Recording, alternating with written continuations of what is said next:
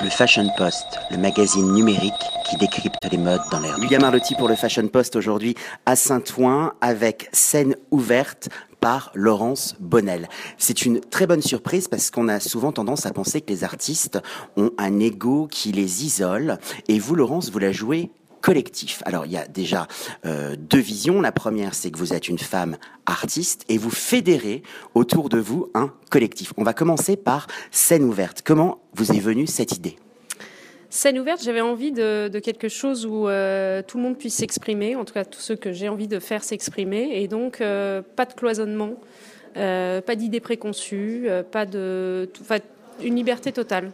Donc le lieu peut évoluer au fur et à mesure des scénographies et et voilà. Là, nous sommes chez vous à Saint-Ouen. On est chez moi à Saint-Ouen, Opus. Alors, qu'est-ce qu'on découvre Qu'est-ce que vous exposez à Saint-Ouen Opus alors j'expose euh, un certain nombre d'artistes, essentiellement féminines, mais ça n'est pas fait exprès, c'est comme ça, euh, parce qu'elles ont l'esprit aventure, euh, aventurière, on va dire. et souvent, ce sont des artistes qui n'ont pas l'habitude de faire de mobilier et qui, à qui j'ai demandé, comme ça, de faire quelque chose, et elles ont fait des dessins extraordinaires. On a fait réaliser ces meubles par des très grands métiers d'art français. Euh, donc ça c'est une première partie. Les autres, elles font euh, soit de la photo, soit de la céramique. Euh, elles sont très douées dans leur domaine à chaque fois. Elles ont un savoir-faire énorme et, et c'est quelque chose qui m'est très très important. L'impulsion part de votre univers, de votre ADN, de votre sensibilité. Vous êtes une femme artiste, je l'ai dit tout à l'heure. comment est-ce que vous assembler comme un puzzle euh, les différentes euh, personnes qui sont connectées à votre univers Parce que le point de départ, ça reste vous. C'est ça, en plus elles se connaissent pas au départ.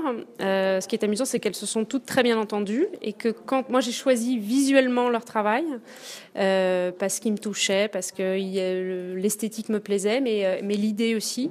Et quand j'ai lu chacune leur, les, mots concernant leurs travaux, il y a une idée commune chez toutes de destruction. Alors ça se voit pas du tout en fait, mais il y a quelque chose de poétique à travers la destruction, la fragilité, l'impermanence des choses. Je pense que c'est parce qu'on a tout un peu ça dans l'esprit qu'il y a cette harmonie. Et du chaos naît quelque chose de nouveau. Forcément, c'est le concept de la, renaissance, hein, de partir de rien ou de partir d'un objet qui est abandonné pour le faire revivre. On va parler de vous maintenant. Comment est-ce que vous vous définiriez avec des mots? Vous me parliez de mots. Vous me disiez que vous avez, lu les différentes bios de ces artistes et que vous avez eu une rencontre qui était visuelle. Imaginons euh, si je dois vous lire, quelle serait votre auto-écriture sur vous-même? Comment vous vous définissez? Très difficile comme question. Euh... Avec de la spontanéité, vous savez, on arrive à tout. comment je, me dis une esthète. J'aime avant tout la beauté. Euh, j'ai besoin d'être touchée par la beauté des choses pour justement, euh, euh, pour justement supporter tout le reste, quoi. Je pense. Mhm. Voilà. Et puis l'idée de la transmission et du savoir-faire, parce que les métiers d'art, le savoir-faire made in France a sa place dans cette aventure. Tout à fait, c'est très très important. Donc euh, la transmission, c'est très important.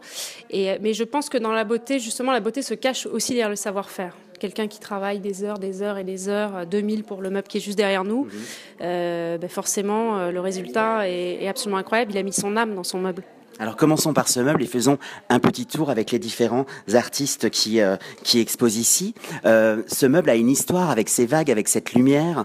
Euh, c'est l'idée d'un trajet. Vous, vous allez m'en dire un peu plus alors c'est euh, Jean-Luc Lemounier qui, euh, au cours d'un trajet entre Nice et Menton, euh, a vu tout d'un coup surgir un immeuble avec des reflets incroyables. Quand il est arrivé à Menton, il a repris le train à l'envers et il a refait des photos de ce fameux immeuble dans, quand il est repassé pour aller à Menton. Et il m'a montré la photo d'origine. Effectivement, ça correspond exactement avec le jeu de reflets, un peu de décalage que crée le, reflet sur les vitres. Alors sur ces deux commodes, euh, nous avons de la céramique et une œuvre, euh, j'ai envie de dire lumineuse, tout en équilibre. Alors parlez-moi de ces deux artistes. Alors, il y en a trois en fait. Il y a, deux céramistes. Il y a Annalisa Guerri qui est une italienne et il y a Catherine Glandet qui est une euh, sud-africaine qui travaille toutes les deux la, finesse de la porcelaine et du biscuit pour les deux d'ailleurs. Et puis il y a Nathalie Naon qui fait donc ces fameuses sculptures lumineuses où elle part d'un dessin euh, de, chorégraphie de patineur artistique. D'où l'équilibre et d'où l'idée de cette portée tout en nuances. On se focalise maintenant sur euh, euh, un tag qu'on va connecter avec des photos de New York. Hein, c'est un peu le lien, hein, la, street culture. Tout d'un coup, alors on, s'oppose euh, à la finition absolument incroyable de meubles faits dans la plus grande tradition, et puis tout d'un coup, bah, la street, la street attitude. Nasty, qui a fait donc ces fauteuils, a été emballé par l'idée de, de, travailler sur une bergère ancienne. Euh, et il a fait un graphe tout spécialement pour, euh, pour ça. Euh, on peut lire Paris, d'ailleurs. Mhm. Artiste en cavale, qui est sa signature. Normalement, il y a le nom de la galerie, quelque part aussi, scène ouverte. et puis, alors, il y a Sophie Mabi qui fait ses photos, ses photos de déambulation dans les rues, la multiplication de ses visions. Et puis, euh, dans ces petits coffrets très précieux, 18 photos qu'elle a réalisées en Kodachrome en 1984. Euh, et on choisit la photo qu'on veut mettre suivant son humeur. J'adore l'idée. La multivision, c'est un peu l'idée de voir le monde sous un angle différent. C'est ce que vous proposez aujourd'hui à Saint-Ouen. Voilà, différentes visions avec toujours cette expertise, ce savoir-faire. Je vous remercie. On va, on va, on va se retrouver sûrement une saison prochaine pour une prochaine édition. Avec grand, grand plaisir. Le Fashion Post, si beaucoup, magazine numérique qui décrypte les modes dans l'air du temps.